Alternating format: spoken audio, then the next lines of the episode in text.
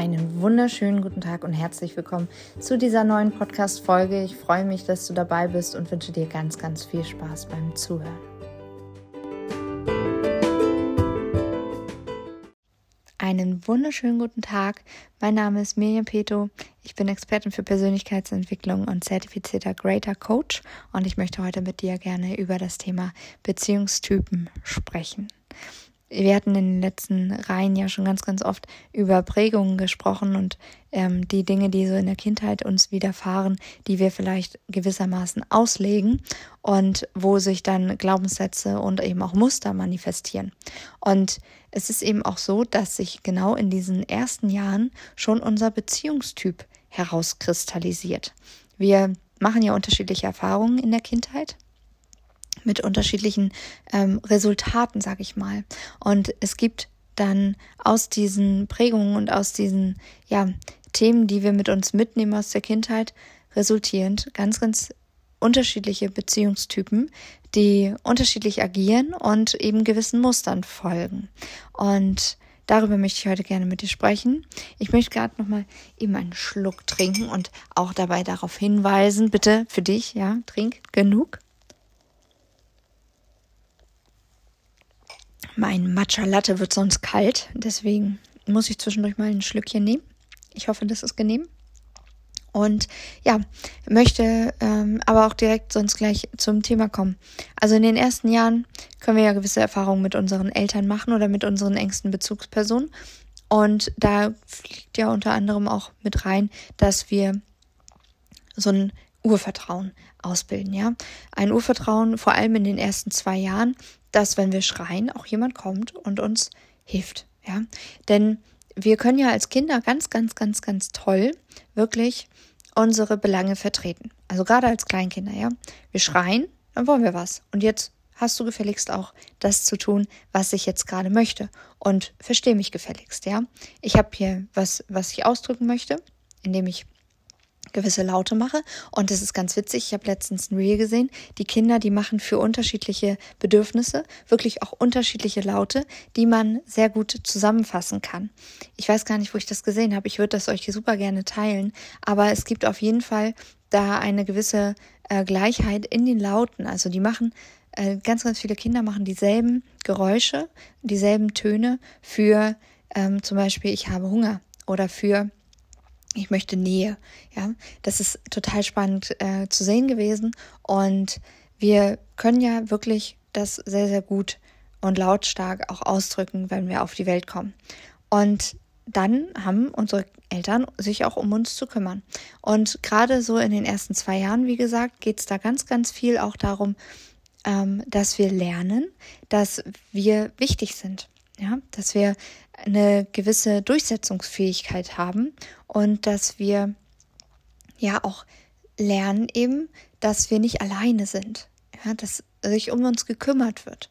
Da kommt eben dieses Ich bin wichtig, ich bin, äh, ich werde gehört, ich bin auch nicht alleine, sondern ich bin sicher und geborgen. Dieses Gefühl, das müssen wir vermittelt bekommen in den ersten zwei Jahren. Ansonsten gibt es da folgend ganz, ganz gravierende oder kann es ganz, ganz gravierende Folgen für unser Leben haben und für das, wie wir vor allem dann eben auch Beziehung leben. Denn Beziehung ist ja etwas, was wir einfach immer haben. Ja, es sei denn, wir leben wie hier bei Castaway, so auf so einer einsamen Insel. Aber äh, selbst da hat ja der junge Mann sich eine Beziehung, nämlich zu, ähm, ach, wie hieß er noch? Wilson, hat er sich ja ähm, ja, gewünscht und dann auch aufgebaut und gemacht. Das war ja wirklich sehr, sehr tragisch, als dieses, äh, dieser, dieses Wesen, was er da geschaffen hat für sich, als es dann äh, im Wasser davon trieb, muss ich jedes Mal weinen, weil ich das so, so schlimm finde und mich da so gut hinein mit hineinfühlen kann. Aber mal abgesehen jetzt von diesem äh, Filmerlebnis, ist es ja so, dass ähm, wir einfach in Beziehung stehen zu anderen Menschen, immer und überall und äh, vor allem ja die ersten prägenden Beziehungen mit unseren Eltern sehr, sehr wichtig waren. Und mit unseren Eltern lernen wir nämlich auch, wie wir Liebe bekommen, wie wir Liebe empfangen und wie wir, ähm, wie wir auch geliebt werden. Ja, also wofür werden wir auch geliebt? Werden wir dafür geliebt, dass wir ganz viel Leistung bringen? Werden wir dafür geliebt, dass wir einfach so sind, wie wir sind? Werden wir dafür geliebt, wenn wir leise sind, wenn wir ruhig sind, wenn wir angepasst sind? Und das ist eben auch schon eine Form von Beziehungstyp, nämlich so ein überangepasster Beziehungstyp, ja. Ähm, was es aber auch natürlich gibt, sind sichere Bindungstypen. Ja, also jetzt mal schon mal ganz viel Hoffnung hier an der Stelle. Äh, nicht jeder hat gerade ähm, bei Beziehungen ein, ich sage jetzt mal, ein Problem damit, diese einzugehen. Ähm, es gibt auch sichere Beziehungstypen. Menschen, die einfach das ganz, ganz für selbstverständlich halten, wie sie mit dem anderen umgehen, wie sie mit sich selbst umgehen, dass sie wertvoll sind und dass sie geliebt sind. Und Menschen, die für sich einfach ähm, ja in Kontakt mit dem anderen gehen können, ohne zu glauben, dass sie sich selbst dafür aufgeben müssen, dass sie sich selbst dafür anpassen müssen oder dass sie sich nicht zu 100 Prozent einlassen können, weil sie sonst zu sehr verletzt werden. Und das sind eben die anderen Beziehungstypen, ja. Beziehungstypen, die einfach Angst haben, dass sie verletzt werden, Angst haben, dass sie die Kontrolle verlieren oder darüber die Kontrolle zu verlieren, verletzt werden und eben auch Typen, die für sich selbst gar nicht so sehr in die Bindung gehen wollen, weil sie dann meinen, wenn sie das tun würden, müssten sie sich zu sehr anpassen. Dann müssten sie zu sehr ähm, von sich selbst abweichen, zu sehr von ihren ähm, Maßstäben auch Distanz nehmen. Und es ist total schön, wenn man sich kennenlernt, einfach da schon mal ein bisschen hinzuhorchen. Ne? Also was für ein Beziehungstyp ist vielleicht mein Gegenüber? Das kann ich herausfinden, indem ich einfach ganz, ganz gut hinhöre und schon mal mitbekomme, okay, wie, wie hat denn er oder sie jetzt zuletzt Beziehung gelebt und wie sieht er das denn auch? Ja, also wenn jetzt mir jemand gegenüber sitzt, der sagt, ach, ich brauche auch ganz viel meinen Freiraum und ich brauche ganz viel Zeit für mich und ähm, zusammenziehen. Das würde für mich jetzt so erstmal gar nicht in Frage kommen. Ähm, ich bin sehr gerne für mich alleine. Ich lebe sehr gern autonom. Ich bin ein Einzelgänger eher oder ähm, ich treffe auch gern selber meine Entscheidungen oder die letzten Beziehungen. Das war immer für mich sehr, sehr schwer, weil die alle so, so gegluckt haben. Ja, solche Dinge, die weisen dann schon mal darauf hin, dass derjenige eher ein ja, unsicher vermeidender Beziehungstyp ist. Ja, also jemand, der wirklich sich eher seine Sicherheit und seine Kontrolle darüber holt, dass er sehr autonom bleibt. Der geht gar nicht richtig in Beziehung, ja, so wie, wie sich das die sicheren Bindungstypen vorstellen. Dieser Standard vom sicheren Beziehungstypen, der wird da eher äh, sehr, sehr, sehr, sehr, naja, stiefmütterlich gesehen. Es ist eben nicht so, dass man dann so eine enge tiefgründige und ähm, ja äh, verbundene, verbundene Beziehung führt, wie man sich das eben oder wie sich das der, der sichere Beziehungstyp vorstellt, weil der unsichere, vermeidende Typ eher so agiert, dass er versucht, weil er eben unsicher ist, Sicherheit herzustellen darüber, dass er Kontrolle gewinnt. Und die Kontrolle gewinnt der Typ eben darüber, oder indem er sich ganz, ganz stark auf sich selbst verlässt. Also viel, viel mehr, als er das eigentlich müsste und als es auch wahrscheinlich der Beziehung gut täte. Natürlich können solche Beziehungstypen auch Beziehungen führen, ähm, aber Beziehungen führen können ja auch Menschen, die jetzt wirklich äh, ganz, ganz abstruse äh, Vorstellungen haben äh, von dem, wie ein Miteinander aussieht, weil es ja immer zwei Leute gibt, die da mitmachen müssen. Ne? Und so jemand anderes, der findet sich bestimmt. Also es gibt ja auch ganz, ganz viele Menschen, die lang, lange einfach nur in der Affäre zum Beispiel bleiben. Ja, das wäre dann eben auch so ein, ähm, so ein Beispiel für, für eine Art von Beziehung, der, der, die der unsichere, ähm, Vermeidende gerne gerne führt einfach, weil die Affäre, die ist, die bedroht ihn ja nicht, ja. Der kann da sich seine Sicherheit und seine Kontrolle darüber ziehen, dass er eben das immer noch als äh, Distanz zwischen sich aufbaut. Und dann hat er vielleicht sogar eine feste Beziehung und diese Affäre, aber ist bei beiden eben nicht ganz nicht ganz drin, ja, steht nicht mit beiden Füßen in der Beziehung, committet sich nicht zu einer wirklich aktiv, sondern weiß für sich, okay, wenn das eine wegbricht, dann habe ich immer noch das andere und wenn das andere wegbricht, hätte ich immer noch das eine. So fühlt er sich sicher und hat sich für sich einen total tollen Rahmen geschaffen, um eben nicht wirklich richtig tief verletzt werden zu können.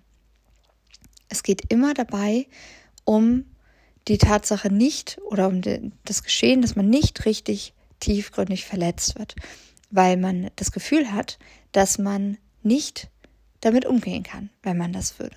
Ja, da ist eine so große Verletzung früher schon gewesen und entstanden und so viel Schmerz schon vorhanden in diesem Menschen, dass dieser vollkommene Verlust von jemandem den, auf den er sich vollkommen eingelassen hat, dass er meint, den nicht überstehen zu können. Und das passiert ganz unterbewusst, ja. Das ist nichts, was, oder meistens zumindest, ist es nichts, was sich diese Menschen wirklich überlegen, wo sie sagen, ja, also das könnte ich nicht nochmal ertragen, sondern die sehen sich ja in Beziehung. Die sagen, nee, ich bin, ich bin noch in Beziehung, ich bin noch beziehungsfähig, ich mache das doch. Die haben auch ganz, ganz oft gar nicht so, weil sie sich eben nicht so auf den anderen einstellen oder auf die andere, haben sie nicht so dieses, diese wirkliche Empathie. Ja, da gibt es zum Beispiel auch ähm, Menschen, die einfach sagen, okay, ich bin, ich bin ja jetzt in der Beziehung und ich tue ja beiden nicht weh, indem ich mich trenne. Und das ist ja dann schon mein Akt der Güte. Ja, also die sehen gar nicht, dass sie dadurch, dass sie diese Affäre haben und die, die andere Beziehung, die ja auch der Affäre dann wahrscheinlich schmerzt, dass sie dadurch jemanden verletzen, sondern die denken an der Stelle eher daran, okay, ich verletze sie ja nicht, weil ich trenne mich ja nicht und die wollen mich ja beide. Das ist so eine Auslegung im Bewusstsein eines dann eben unsicher vermeidenden Typen. Und dann gibt es noch die Typen, also ich sage jetzt Typen wegen Beziehungstypen, das geht nicht um Männer, ja. Es können Männer und auch Frauen sein.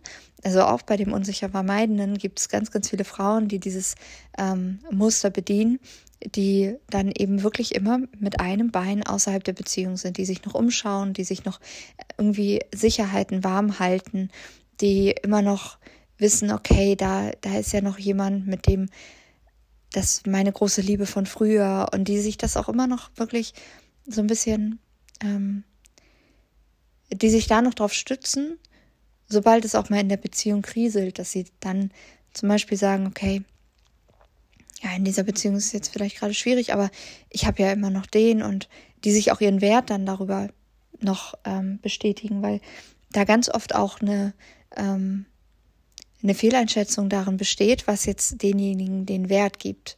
Also ganz, ganz oft wird da die Beziehung an erste Stelle für den eigenen Wert gesetzt. Also wenn die Beziehung gelingt, dann ist der Wert groß, ja, dann habe ich einen guten Selbstwert. Wenn der Partner mir aber das Gefühl gibt, ich habe jetzt irgendwie was falsch gemacht oder die Beziehung gelingt nicht so, dann wird der Selbstwert eben damit auch wieder ähm, irgendwie für denjenigen oder diejenige herabgedrosselt was aber auch wieder kein bewusstes Schema ist und wo dann wieder dieser Mechanismus sehr stark anspringt, eben in diese vermeidende Haltung zu gehen. Von einem Vermeider kann man sich auch nicht irgendwie versprechen, dass derjenige die Gefühle wirklich mit einem teilt. Man kann nicht von dem ähm, wirklich, ja, auch hören, was in ihm vorgeht und er würde sich eben auch nicht emotional nackt machen vor dir, um eine gewisse Nähe herzustellen, weil eben gerade diese Nähe für den viel zu, viel zu ähm, erschreckend wirkt. Und ein Vermeider, also gerade so ein unsicher vermeidender Typ, würde sich auch nicht lange und gut mit einer unsicher klammernden Beziehungstypform ähm, ja, verbinden können. Das ist nämlich dann das Gegenstück. Also es gibt dann auch noch einen unsicher ähm, und sicher klammernden Typen. Also nicht derjenige, der sich dann ähm, immer noch was warm hält und noch sein Bein außerhalb des ähm, außerhalb der Beziehung hält und immer so ein Jein äh, da hat, ähm, der auch die Beziehung nicht, nicht so verherrlicht. Also es gibt eben äh, bei den unsicher Vermeidenden auch so dieses, ähm, ja, es ist der perfekte Partner, das ist die perfekte Partnerin, aber. Ja, es sind immer diese Abertypen. Also da gibt es kein ist der perfekte Partner, Punkt, ja, sondern, oder das ist ein ganz toller Mensch, sondern es gibt ein, immer noch ein Aber. Aber der oder die äh, hat die und die Eigenschaft, die mir gar nicht so gefällt. Oder aber der oder die ähm, will ja gerne mit mir zusammenziehen und das möchte ich nicht. Ja, also eigentlich, so, so eigentlich Dinge auch. Eigentlich, oh Gott, hier ist gerade eine Fliege, die, die nervt mich unfassbar krass doll. Vielleicht muss ich die einmal ganz kurz killen, bevor ich weitermachen kann. Ähm, eigentlich, eigentlich Menschen. Und genau, dann gibt es das Gegenstück noch. Und das sind die unsicher Klammernden. Und die unsicher Klammernden haben eher das Muster, dass sie eben um Kontrolle wieder zu, zu erlangen und um diese Unsicherheit für sich ähm, irgendwie zu managen, dass die hingehen und verherrlichen. Ja, die haben kein Aber, die haben gar kein Aber, die sehen gar nicht richtig, was da überhaupt passiert.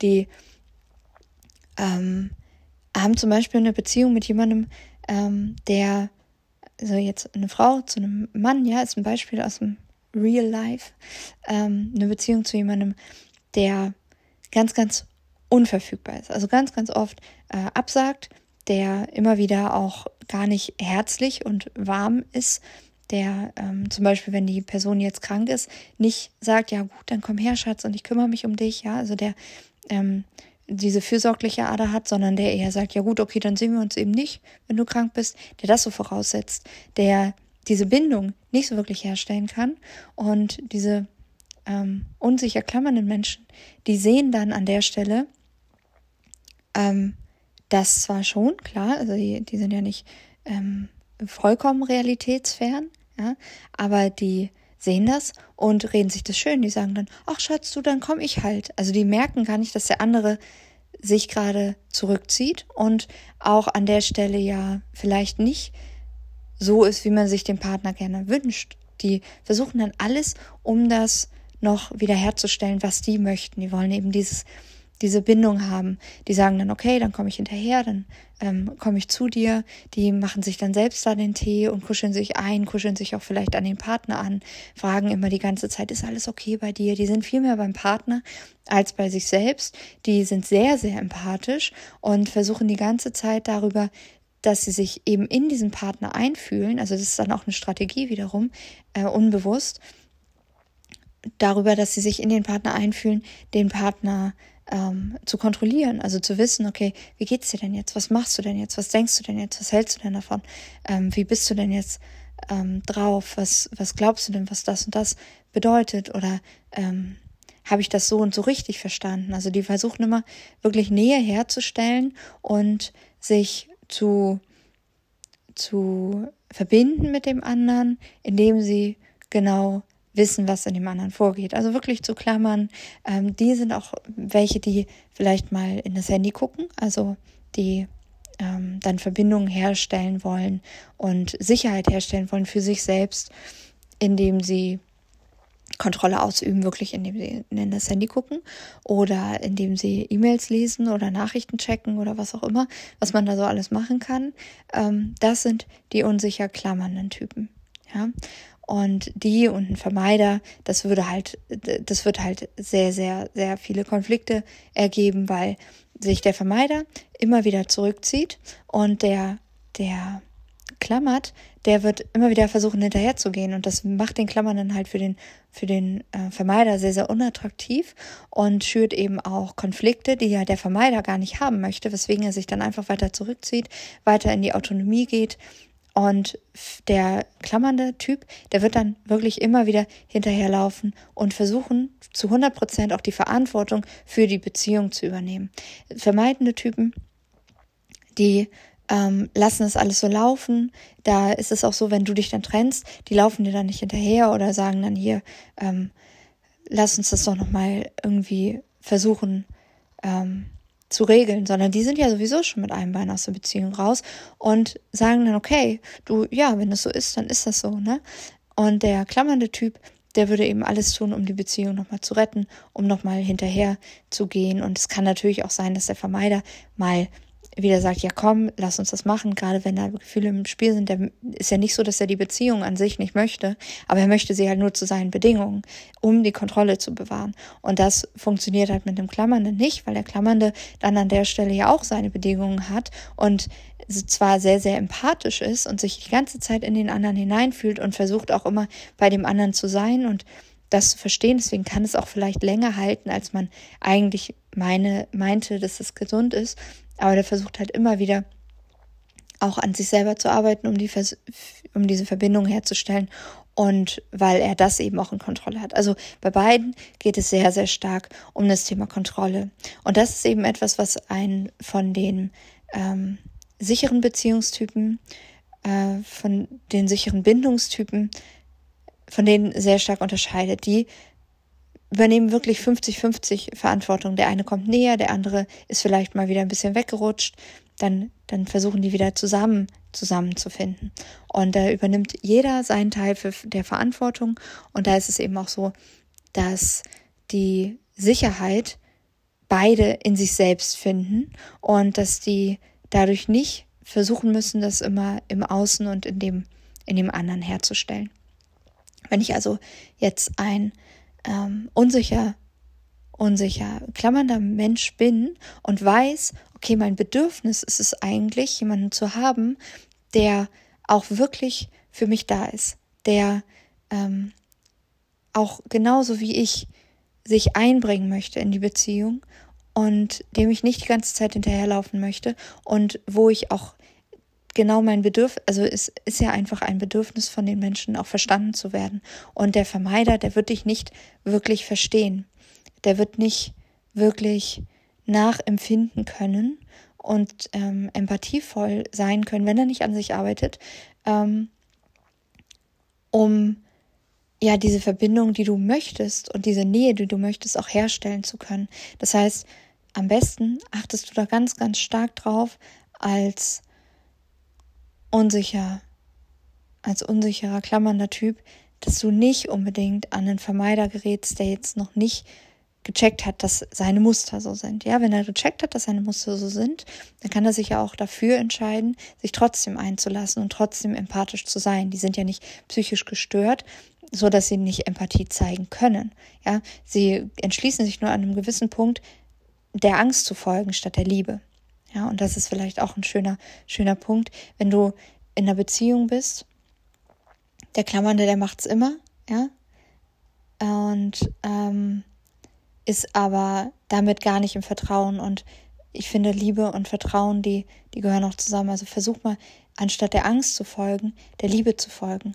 Anstatt ähm, wenn du dich auf jemand anderen einlassen möchtest, möchtest, egal jetzt, was du glaubst, was für ein Beziehungstyp du bist. Und da kann man übrigens einen super Test machen. Der ist von Stefanie Stahl, den kann ich gerne nochmal in den Shownotes verlinken. Ähm, dann ist es so, dass du dich vielleicht wirklich, auch gerade wenn du in einer, in einer Anfangsphase bist, lass dich mal auf die Liebe ein, ja, und nicht blind. Ja, guck wirklich, lote schon mal aus, okay, was hat der andere für Beziehungsvorstellungen?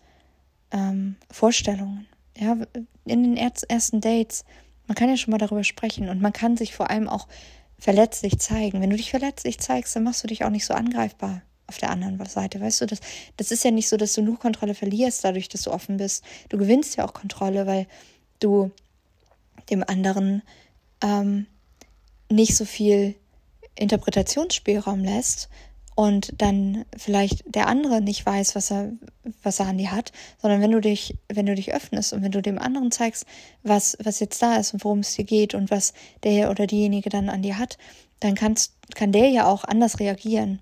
Was nämlich auch ein Thema ist, es, es gibt ja nicht nur Liebesbeziehungen, ja, es gibt ja auch eben Beziehungen zu Freunden und Ver, Ver, Verwandten und ähm, ganz, ganz oft ist es so, dass dieser vermeidende Typ zum Beispiel ganz, ganz oft auch ähm, in Beziehung ja nicht seine Meinung äußert, ja, weil er eben Angst hat, im Endeffekt zurückgewiesen zu werden. Im Endeffekt hat derjenige Angst, zurückgewiesen zu werden, wenn er jetzt mal äußert, was er zum Beispiel möchte oder was er ähm, für eine Vorstellung von etwas hat oder auch mal einen Konflikt anspricht, ja. Ähm, und der, der unsicher klammernde Typ, der ist eher so, ich gebe jetzt alles, was ich will, gebe ich einfach auf. Also wer nichts will, der kann ja auch nicht enttäuscht werden sozusagen. Und ähm, dann werden halt die ganzen Wünsche aufgegeben und der ist oft so ein ungreifbares etwas, ja, was einfach so äh, sich anpasst, ja, ein überangepasster Typ. Das gibt es bei beiden, ja. Der Vermeidende und auch der, der Klammernde, die können beide sehr angepasst sein. Und ähm, das ja, ist ja aber nur eine Schutzstrategie. Und das heißt ja nicht, dass die innerlich keinen, keinen Willen haben. Ja, beide Formen. Und wenn ich jetzt so angepasst bin und immer nur das tue, was der andere möchte, oder eben auch meine Meinung nicht äußere, oder eher frage, wenn ich jetzt gefragt werde, ja, wollen wir da und da essen gehen? Und ich sage, weiß nicht, wo willst du denn gerne essen gehen, weil ich so angepasst bin.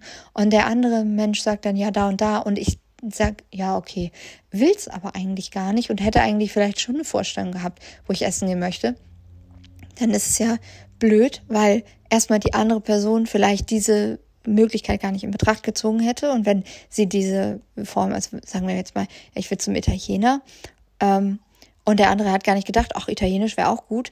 So, und hat diese, dachte, okay, entweder wir gehen, weiß ich nicht, zu McDonalds oder Burger King oder so, oder wir gehen ähm, zu einem Asiaten, irgendwie Imbiss, anstatt uns eine Pizza zu holen, dann ähm, ist das ja für den anderen auch etwas, was ich ihm wegnehme oder was ich ihr, ihr wegnehme. Also ich nehme ja dann auch die Möglichkeit, dem anderen wirklich dazu mal Stellung zu beziehen. Und gerade in Beziehungen ist es häufig so, ähm, dass dann auch diese sehr angepassten Menschen sich plötzlich zurückziehen, ohne dass sie je angesprochen hätten, ähm, was innerhalb der Beziehung falsch läuft, weil diese Menschen dann zum Beispiel zu so einem sehr dominanten Typen ähm, oder einer sehr dominanten Typin so sagen ähm, oder über die denken, ja, du, du bestimmst die ganze Zeit, das ist voll scheiße und innerlich eigentlich total wütend schon sind, aber die sagen das halt nicht. Und wenn du das nicht sagst, ja, dann kannst du dem anderen auch keine Chance geben, sich mal zu entschuldigen oder eben zu sagen, du, so meine ich das gar nicht. Ja, also es nimmt dem anderen auch ganz viel ähm, Möglichkeit, die Beziehung mitzugestalten. Und dieses Mitgestalten von Beziehungen, das ist auch etwas, was wir ganz, ganz früh lernen und was eben auch diesen angepassten oder eben ja überangepassten Typen sehr, sehr stark prägt, um nochmal wieder zu den Prägungen zurückzukommen, wenn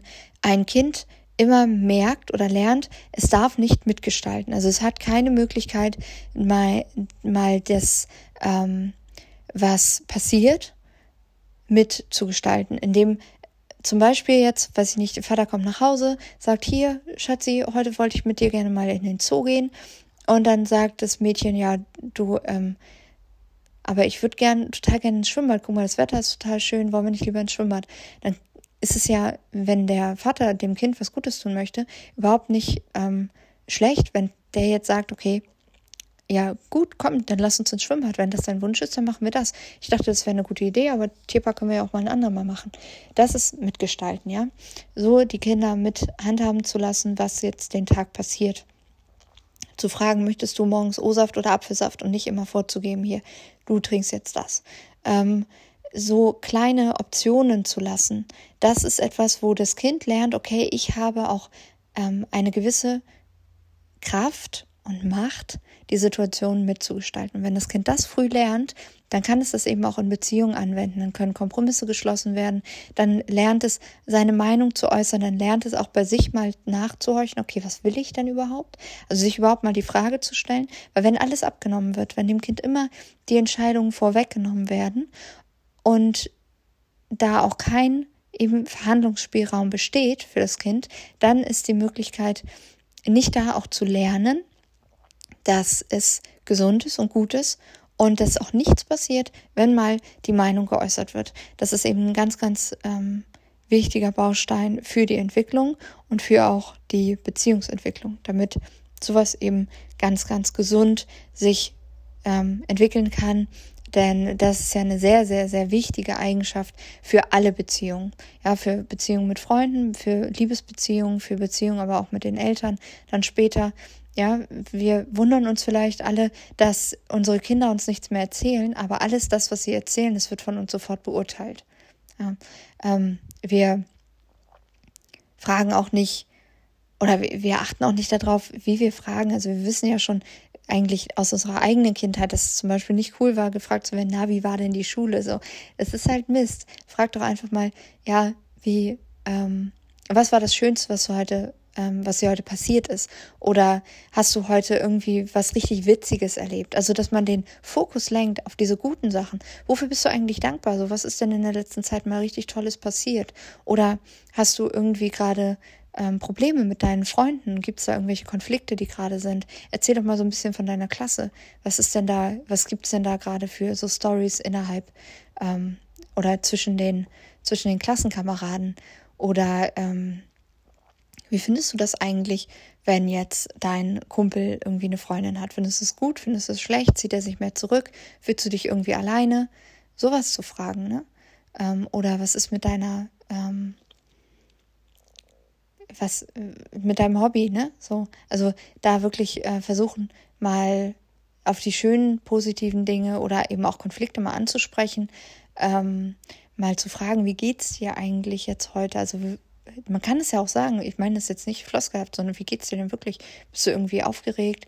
Ähm, bist du ja traurig? Wie auch immer. Und da dann das Kind dann auch mal äh, einfach kommen lassen. Und wenn nichts kommt, dann kommt nichts, ja. Aber man hat dann wenigstens mal eine andere Technik versucht. Also einfach auch mal ein bisschen sich ausprobieren. Das ist, glaube ich, auch etwas, was, ähm, was man mal machen kann. Und darüber kann man dann eben die Art und Weise, wie ein Kind dann schon an Beziehungen herangeführt wird, sehr, sehr stark beeinflussen. Und eben ein gutes Vorbild sein, ja. Also ähm, das ist, denke ich, auch eine ganz, ganz, ein ganz, ganz starker Punkt. Wie führe ich denn Beziehungen und wie gehe ich damit um? Wie gehe ich auch mit Konflikten um? Ähm, sich da zu überlegen, was, was äh, teile ich schon mit meinem Kind, was teile ich noch nicht. Kinder kriegen ja ganz viel, viel mehr mit, als wir glauben, äh, was so die Beziehung zwischenmenschlich angeht. Und das in frühen Jahren wirklich auch sich nochmal ins Gedächtnis zu rufen, dass ich da meinen Kindern ein Vorbild bin und ähm, wenn die viel mitbekommen, auch mit denen viel darüber zu sprechen und versuchen, das zu klären sozusagen und denen auch zu erklären, dass, es, dass das oder das, was Mama jetzt gerade gemacht hat, zum Beispiel nicht normal ist ähm, und dass es kein gutes Vorbild ist, ja, wenn äh, da, weiß ich nicht, ähm, man sich schlecht behandeln lässt oder so. Ja, also wenn da irgendwelche Schimpfwörter gefallen sind oder äh, wenn der andere laut geworden ist, dass man das dann erklärt, dass es nicht, nicht gut so war und dass man so nicht miteinander umgeht und dass das da und da dran liegt, dass man das macht. Ich glaube, das kann man Kindern schon sehr, sehr früh äh, sehr, sehr gut erklären. Und es ist besser, man redet darüber, als dass man das so totschweigt, weil die Kinder, wie gesagt, wirklich alle ihre eigenen Schlüsse dann daraus ziehen. Genau. Also jetzt haben wir über die unterschiedlichen Beziehungstypen gesprochen. Ähm, ich habe, glaube ich, auch erzählt, woran man die so ein bisschen erkennen kann. Ja, also wirklich bitte früh ähm, schon mal gucken, okay, was möchte ich denn? Was ist meine Idealbeziehung sozusagen? Und ähm, worauf lege ich Wert? Lege ich auf sehr viel Nähe Wert? Lege ich auf sehr viel gemeinsame Aktivitäten Wert? Oder möchte ich lieber ähm, da ja dass beide so eine sehr, also relativ autonome Beziehung führen. Es gibt ja unterschiedlichste Beziehungsmodelle, das ist ja überhaupt kein Thema, dass man das so gestaltet, aber ich finde, die Augen davor zu verschließen, was der andere dann wirklich äh, für ein Typ ist und was der andere äh, möchte, das wäre jetzt an der Stelle keine gute Option, äh, weil es einfach am Ende dann noch mehr wehtut. Also ich bin immer dafür, lieber den Konflikt wirklich äh, anzupeilen, ja, also äh, anzusprechen, was jetzt gerade stört und dann gemeinsam entweder einen Kompromiss finden oder eben auch zu sagen, okay, so und so geht es jetzt einfach nicht und äh, das möchte man nicht, weil das ähm, stoppt einfach dieses dauerhafte unbewusst verletzt werden, weil sich und das muss ich auch sagen, das äh, habe ich eben auch aus meiner Ehe mitgenommen. Ähm, es baut sich ein Rucksack auf, ja. Also du trägst diese ganzen ungelösten Themen, die passiert sind und wo nicht drüber gesprochen wurde. Und das war eben auch ein Problem bei mir in der Beziehung, dass ähm, ich mit meinem Partner damals nicht über äh, viele Dinge sprechen konnte, weil einfach die Bereitschaft nicht dazu da war, darüber wirklich ehrlich und offen zu reden. Das war eher so ein Monolog von mir dann. Ähm, das ist einfach schwierig, dann ähm, ja gemeinsam auch dieses, dieses Paket, was man dann vielleicht aufgebaut hat, wirklich mal hinter sich zu lassen. Also man kann ja auch eine Verletzung, die entstanden ist, nicht hinter sich lassen, wenn die nicht geklärt ist oder wenn beide nicht das Gefühl haben, dass ähm, sie verstanden worden worden sind, ja. Und da auch bitte der Appell für alle, die sich dann auch eben so zurückziehen. Du kannst ja nicht verstanden werden oder der andere kann dich ja nicht verstehen, wenn du dich nicht öffnest. Deswegen versuch einfach, dich verletzlich zu zeigen, soweit es für dich möglich ist, damit du dem anderen auch oder der anderen die Möglichkeit gibst, dann darauf eingehen zu können und eben dann auch mal sich entschuldigen zu können.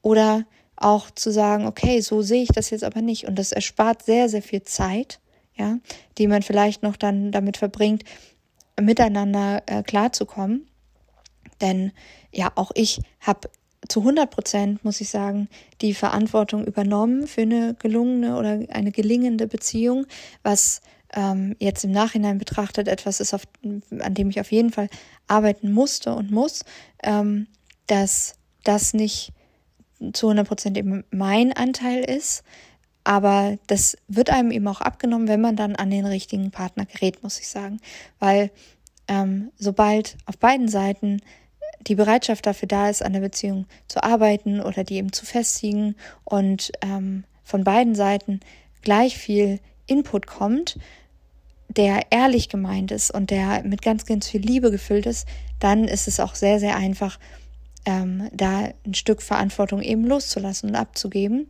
Und dann darf man lernen, das eben erstmal so laufen zu lassen, wie es eben läuft und auch nicht die Dinge auf sich selber zu beziehen oder versuch, zu versuchen, an sich selber zu arbeiten, sondern ähm, da zu unterscheiden zwischen den Dingen, die man selber jetzt eben mit sich selbst noch bearbeiten darf und wo man selbst noch zum Beispiel lernen darf, mehr Vertrauen zu haben oder ähm, zwischen den Dingen, wo man sagt, okay, da muss mir der andere aber auch ein gewisses Maß an Loyalität entgegenbringen, sag ich mal. Ja, also das sind die ähm, die Säulen, die dann eben auch dazugehören, dass man eben immer im Kopf hat, okay, es ist ungefähr 50-50 und nicht jeder oder, oder doch jeder muss eben da seinen Teil zu beitragen und nicht einer alleine trägt da die Verantwortung. Genau. Also das vielleicht noch mal an einem kleinen Beispiel, weil ich das glaube ich nicht richtig ausgeführt habe vorhin. Jetzt mit diesem Beispiel die äh, junge Frau, äh, fährt dann hin, klammert, ja. Und dieser eher vermeidende, äh, bindungsängstliche Typ, der ähm, zieht sich eher zurück und ähm, möchte gerne, dass, dass da eine gewisse Distanz entsteht, weil er eben Angst hat, seine Autonomie zu verlieren und sich in dieser Beziehung zu verlieren, weil er eben nicht gelernt hat, dass Beziehung auch geht, indem er er selbst ist. Er hat halt dann vielleicht an der Stelle die Angst, dass oder es ist ganz häufig so, dass er dann die Angst hat, wenn er beziehungsängstlich ist, dass er sich zu sehr anpassen muss, um diese Beziehung führen zu können. Das heißt, für ihn bedeutet Nähe, sich anpassen zu müssen. Nähe bedeutet Autonomie aufgeben zu müssen. Nähe bedeutet für ihn, nicht er selbst sein zu können. Und das ist etwas, was eben dann für ihn bedeutet, okay, ich muss mich jetzt zurückziehen, damit ich ich selbst sein kann, damit ich meine Autonomie behalte, damit ich meine Sicherheit behalte und damit ich ich selbst sein kann. Deswegen kann man bei Dates auch ganz gut darauf hören, okay, sagt jetzt jemand mal, er braucht viel Zeit für sich selbst, weil dann hat dieser Mensch meistens ein Problem damit, dass er glaubt, sich anpassen zu müssen. Und das ist ja unwahrscheinlich anstrengend und das raubt dann Energie. Deswegen wollen ganz viele Menschen dann an der Stelle gerne mal alleine sein weil sie eben glauben, nicht ähm, so sein zu dürfen, wie sie sind, weil sie ja eben auch die Konflikte und ihre Bedürfnisse nicht äußern können, wenn sie mit einer anderen Person sind. Das führt, dann führt das eine zum anderen. Und diese sehr ähm, klammernde Person, die ähm, denkt dann, okay, das ist der perfekte Partner. Aber, und dann geht's wieder los. Oder und, ähm, ich bin, ich bin nicht gut genug ja, aber ich bin nicht gut genug, aber ich klammer zu viel, aber ich möchte zu viel, aber ich bin zu viel. Das ist dann an der Stelle nicht richtig, ja. Man hat ein Bedürfnis Und zudem darf man stehen. Man hat das Bedürfnis nach Nähe. Man hat das Bedürfnis danach, wenn, oder man hat den, den Standard für sich und man kennt es auch so aus Beziehungen zu den Eltern und so weiter. Wenn es einem schlecht geht, dann ist der Partner für einen da. Das ist ein Standard, den man dann hat für sich. So. Und wenn jetzt ich merke, okay, ich bin krank und mein Partner verzieht sich die ganze Zeit, ich, mir geht's nicht gut und mein Partner interessiert es gar nicht, der ist total autonom dann und macht sein Ding und den ähm, kümmert es auch gar nicht, wenn es mir schlecht geht. Ich ähm, habe vielleicht gerade einen Struggle mit mir selbst oder ähm, bräuchte vielleicht gerade mal einfach eine Umarmung oder nette Worte oder dass der andere für mich da ist, weil mir das gerade schlecht geht. Und der andere, der zieht sich einfach zurück oder sagt, ja, jetzt nerv mich nicht, ja, und der suggeriert dir, dass du zu viel bist, dann ist es nicht der perfekte Partner, ja, weil du möchtest ja eigentlich und dein Standard ist ja eigentlich in der Beziehung dieses Zusammen zu haben, ja, dieses Miteinander zu haben und diese Fürsorge zu haben. Wenn das dein Standard ist und der andere verhält sich nicht so, ist es einfach auch nicht der perfekte Partner. Ja, das heißt ja nicht, dass das dann nicht dein Partner sein kann, aber äh, so wie du ihn dann darstellst, als unsicher, klammernder Typ, ist es halt nicht. Ja, also da sind vielleicht ganz, ganz viele tolle Sachen, die passen und die dir ein gutes Gefühl geben, aber es ist jetzt nicht die Sache, die zu 100% zu dir passt, weil 100% passen würde dann eigentlich jemand, der diese Eigenschaften hat, die dir gefallen an dem anderen, plus dass der oder diejenige dann eben auch für dich da ist und fürsorglich ist, wenn es dir mal nicht gut geht. Das darauf wirklich mal zu achten und in den ersten äh, Dates das auch mal ähm, ja, herauszufinden, okay, wie ist denn der andere da gepolt, das ist, glaube ich, ein ganz, ganz, ganz, ganz toller Weg, um für sich schon mal einen sehr, sehr gut passenden Partner zu finden. Und alles, was dann noch folgt an Bindung, die entsteht ja auch durch Zeit, also Liebe entsteht ja auch durch Zeit und ähm, dieses Gefühl, ich bin da zu Hause und ich kann da ich selbst sein, das, ähm, das kann man dann mit der Zeit entstehen lassen, aber die Anfänge, also da wirklich nicht die Augen zu verschließen und nicht zu sagen, okay, ich, das ist auch so ein Thema, dass man ähm, an der Stelle vielleicht sich selbst beweisen möchte, dass ich ja doch so wertvoll bin, dass der andere sich da an der Stelle ändert. Diese Herausforderung würde ich nicht eingehen, ja. Also wenn jemand ähm, mir suggeriert, ich möchte ähm, lieber auf Distanz gehen, ich möchte meine Autonomie behalten und ich möchte ähm, vielleicht ähm, nicht so viel und so häufig Kontakt haben und vor allem nicht so diese Bindungen so eng, dann nicht zu sagen, okay, aber für mich würde er das ja tun. Das wird dann nicht. Die erste Zeit wird es vielleicht noch so sein, dass da die Hormone einfach überschwappen und dass ganz viel Zeit miteinander verbracht wird. Da sind ja auch die Sexualhormone noch total aktiv und man möchte dann ganz, ganz viel miteinander kopulieren. Das sind Dinge, die funktionieren vielleicht am Anfang noch, aber alles, was darüber hinausgeht, was wirklich Nähe und Bindung herstellt, und das ist ja nicht der reine Sex, dann wird es schon wieder schwammig und da ziehen sich die Menschen dann meistens schon wieder zurück.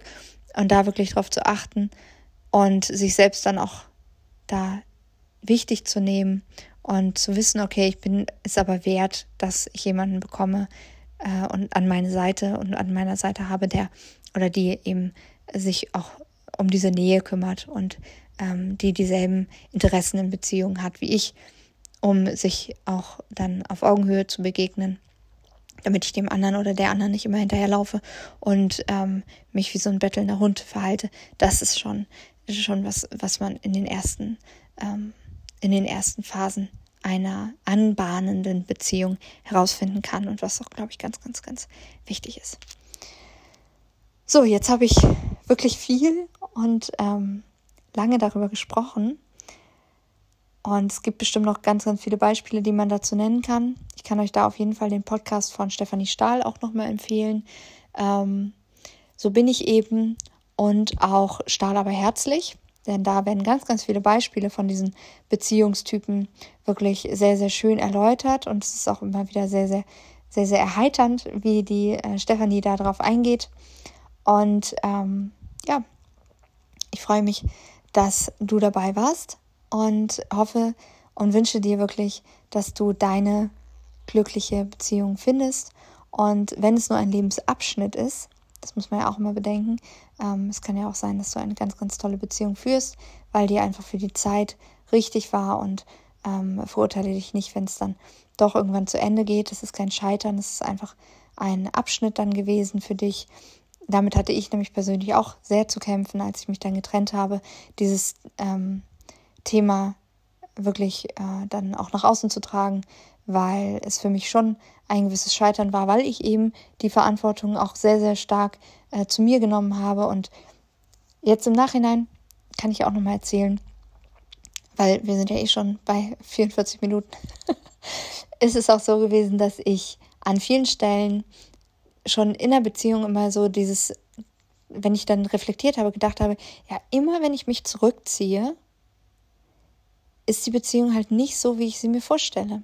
Also immer wenn ich nicht mich aktiv einbringe und mich aktiv daran beteilige ähm, und ja, wenn ich nicht der aktive Part bin, der die Beziehung zusammenhält, mit ähm, Gesten, mit Geschenken, mit äh, Kleinigkeiten, mit ähm, auch dem Thema ähm, sich sexuell aufeinander einlassen, dann ist da nichts, nichts, also dann, dann zieht sich ziehen sich beide irgendwie in ihre Ecken zurück und äh, dann gibt es da wenig Gemeinsames mehr. Und dann hört die Nähe auf. Und das habe ich schon ganz, ganz früh gespürt und ganz, ganz früh auch reflektiert und auch ganz, ganz früh angesprochen.